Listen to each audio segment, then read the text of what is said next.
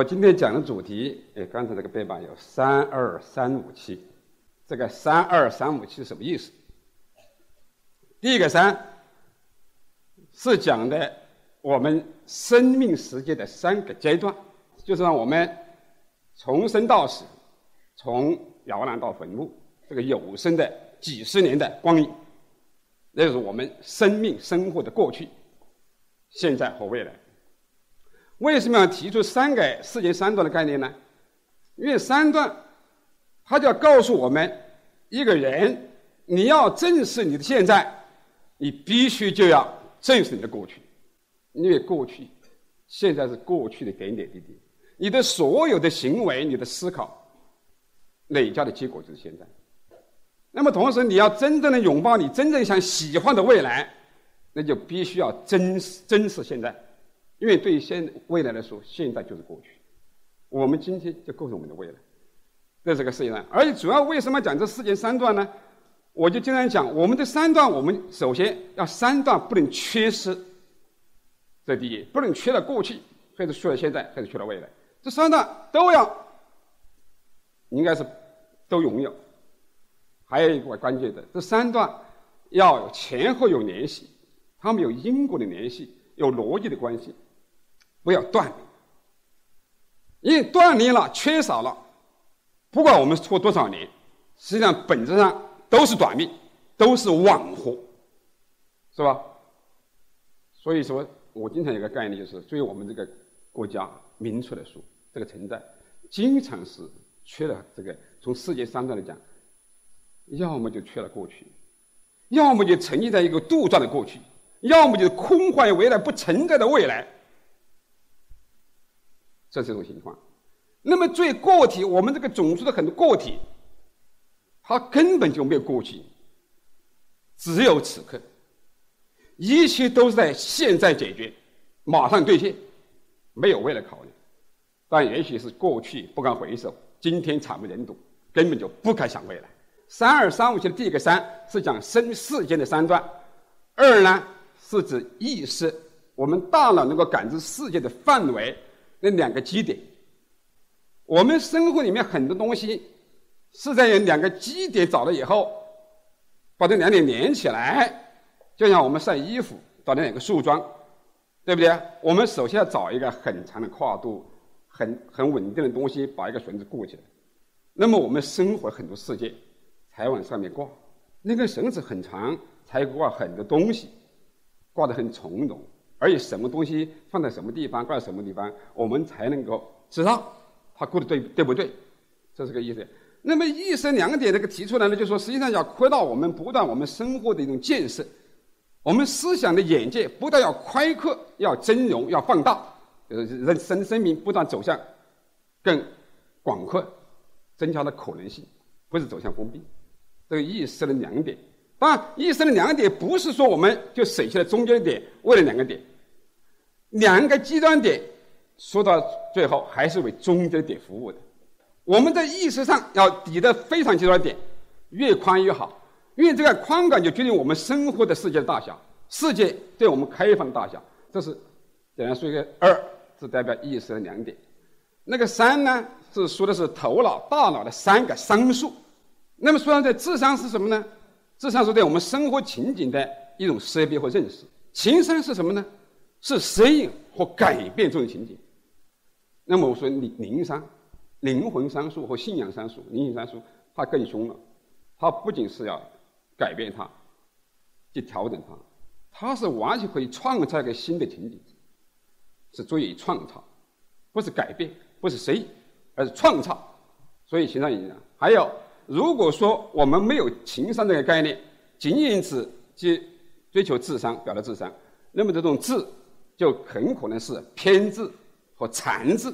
那么我们不要智，我们只要这个情，那没有灵商的这么一个同语或或校正，那很可能就是一种滥情，对不对？一种也是一种泛情，很可能。所以说，你这个智商必须要在情商和灵商的统摄之下，它才能够发挥最好的、最理想的智力效能、智力效应。否则，你这个治理的方向没解决，你往反方向用功，他可能就是适得其反，可能是助纣为虐，完也可能。在四节三段，哎，一时两点，大来的三三。那么五是三二三五七嘛？五是什么呢？五是我们存在的过做一个个体，存在在世界上，我们和世界万物构成的关系。那么第一个关系就是我和我的关系，因为我们这个我呀，它不是一个身份、一个存在、一个指称，它有很多种称谓。自己和自己绝对是可以构成关系的。简单来说，你看白天的我和晚上的我，在人群中的我和孤独的我，在台上的我和台下的我，对不对？在一个男人面前和女人的面前，我他不太一样。所以，我们一个我，做一个外在的社会的我，可以和那个隐藏的、隐性的我、更内在的我是可以构成的关系的。但这种关系非常的内在。它不外显，它是看不见的。第二个关系是我和物质的关系，也就是我和财富的关系。那第三个关系是我与他人，这就是马克思他们讲的，这叫是社会关系。因为人际关系为什么对我们自己重要呢？它会对我们生活的幸福的指数，我们人内心的满足度，我们的人的真正从内部来考虑是不是健康，它有很大关系。人际关系是非常重要，当然它不是全部。那么第四个关系呢，就是人和自然。这个自然就是我们讲的没有物、没有人的一个广袤的存在。它经常就是我们说的江河、湖泊、天空、森林等等构成的一个整体自然。这个关系虽然它是很多东西的一个背景，好像背影，它很重要。因为如果往深了说，实际上我们。和我的关系处得如何，能否处好？我和他人关系能不能真正的沟通？是不是有效沟通，形成良好的人际关系？某种意义上也要根据我们和自然的关系处理的如何。那个第五个关系呢，就是人和神。人和神呢，因为神在汉语里面这个字眼啊，它多半是贬义，经常有贬义。我一般就不用这个字，我就喜欢就是用那个源泉的源，万物的来源。我们世世界上的一切都是有来源的，对吧？都是有来处的。虽然我们说不清楚、道不明白它是来自哪个地方，我们的意识作为一个现代人的意识，它能够在精神上、观念上进行回溯，回溯到原点去。我们必须要那个原点、那个源泉联系上。要建立关系。实际上，我自己的理解，我们人生真正的能量、真正的动力，来自于我们和那个最原点的联系的程度，它那个强度。因为那个是个无限能量多的地方，它不消耗。然后中间很多种关系是要消耗能量的，消耗关系的。所以这个才讲了五就是五大关系。我经常跟他比喻，这也是我们人生的五大银行。那么这个五大银行，你都要去开户，不仅开户，到网里面存钱，而且这个银行几个银行的账户，你都要进行搞评估，哪个银行少，你往哪个银行存钱，哪个多，你就可以调衡一下，就是要让它齐头并进，五个关系，五个银行，财产存钱差不多，因为人生最后提出来那种所谓的丰满，那种健康，是由这五个方面的东西加起来一个综合的评判。一个综合的一个考量得出来的，这是五。那么七呢？七呢，就是讲的是人类的个人一个追求能够拥有的、理解的七个价值阶梯。那么价值阶梯从低到高排列。那么第一个价值阶梯就是物质价值，我们应该追求的物质价值。第二个是感觉价值。第三是生命价值。第四是哲学价值，第五是伦理和道德价值，第七、第六是宗教价值，那么第七是灵性价值。我们人类应该理解追求的价值不仅仅是一种两种，就是低端的物质的感觉的，因为那种价值阶梯来讲，它是低端的价值，如果这七个价值阶梯以中间那个生命价值为为一个基准，生命之下的两个两个等级，物质价值、感觉价值，属于低端价值；生命叫中端价值，生命之上的哲学的、伦理的、宗教的、灵性的，它是高端价值。那么价值是从低到高，有一个等排列顺序。那么是从低到高。问你更好有意思的是，那个每一等级的一个价值，它又分出两左右两端。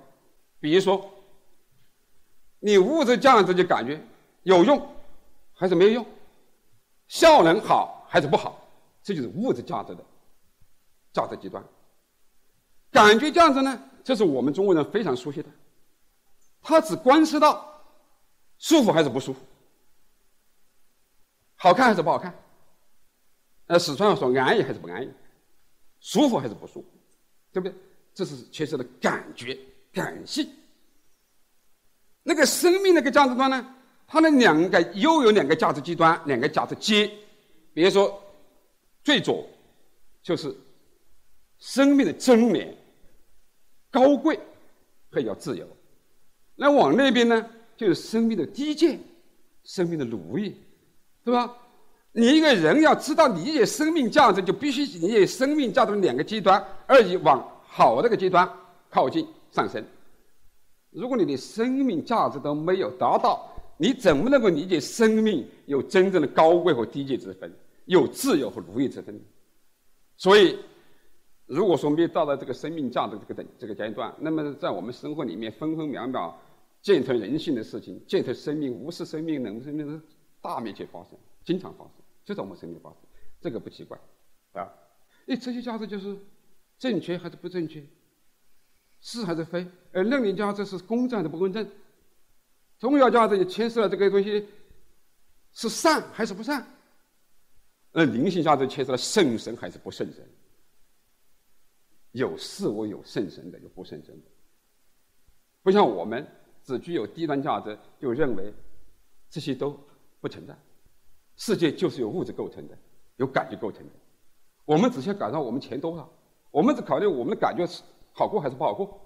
我们占了多少物质的便宜，占了好多感觉的便宜，我们终身就够了。这是你因为不知道人类作为个体，它实际上有七个价值追求，有七十个价值的考量。所以这个讲起来，这七个价值呢，就是实际上就提供一个我们进行自我考核的时候。我们用什么标准来进行自我评估？因为这个念头我是产生的非常早，是八十年代，大部分的观念这一概念是八十年代在四川的时候已经形成了。那为什么当时要形成东西呢？我就是从懂事以来走入社会，我无比困惑，我就感觉我们出了问题，我也说不清楚。我觉得我们的生活出了问题，人出了问题，自己出了问题，但是我不知道问题出在什么地方。那么这些问题困惑了我很多年，就成为永远绕不开的谜题。我就想这些东西是什么事？首先怎么评判自我？评判一个人，我就发现我们天下哲学，我们这个国家什么哲学有？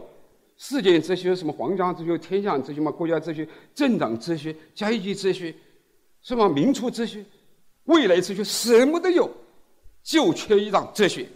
缺乏一种个人哲学，我把它叫做普通人的哲学。因为我是最关键的，就是个人一个人，他究竟应该是什么样才算一个人？一个人他怎么样的缘才是个人？具有什么要素？具有什么内容？他才能够自己称自己是一个人？所以当时我就想进行这种考核呢，这种所谓三三概念、两个基底的概念、世界三的概念、八个五的概念，那个时候你就形成了。就是跟大家说一套，人在进行自我评估的时候，一道概，一条标准，一条审核的体系，哎，当然这个呢不一定就是大家有用，就是告诉大家个概念性的东西，因为今天这个时间呢很有限，我不可能说再详细的解释这个三二三五七代表的哪个概念的，它可以解释引申，我只是介绍这几个概念基本的意思，简单的，我就讲这些。啊。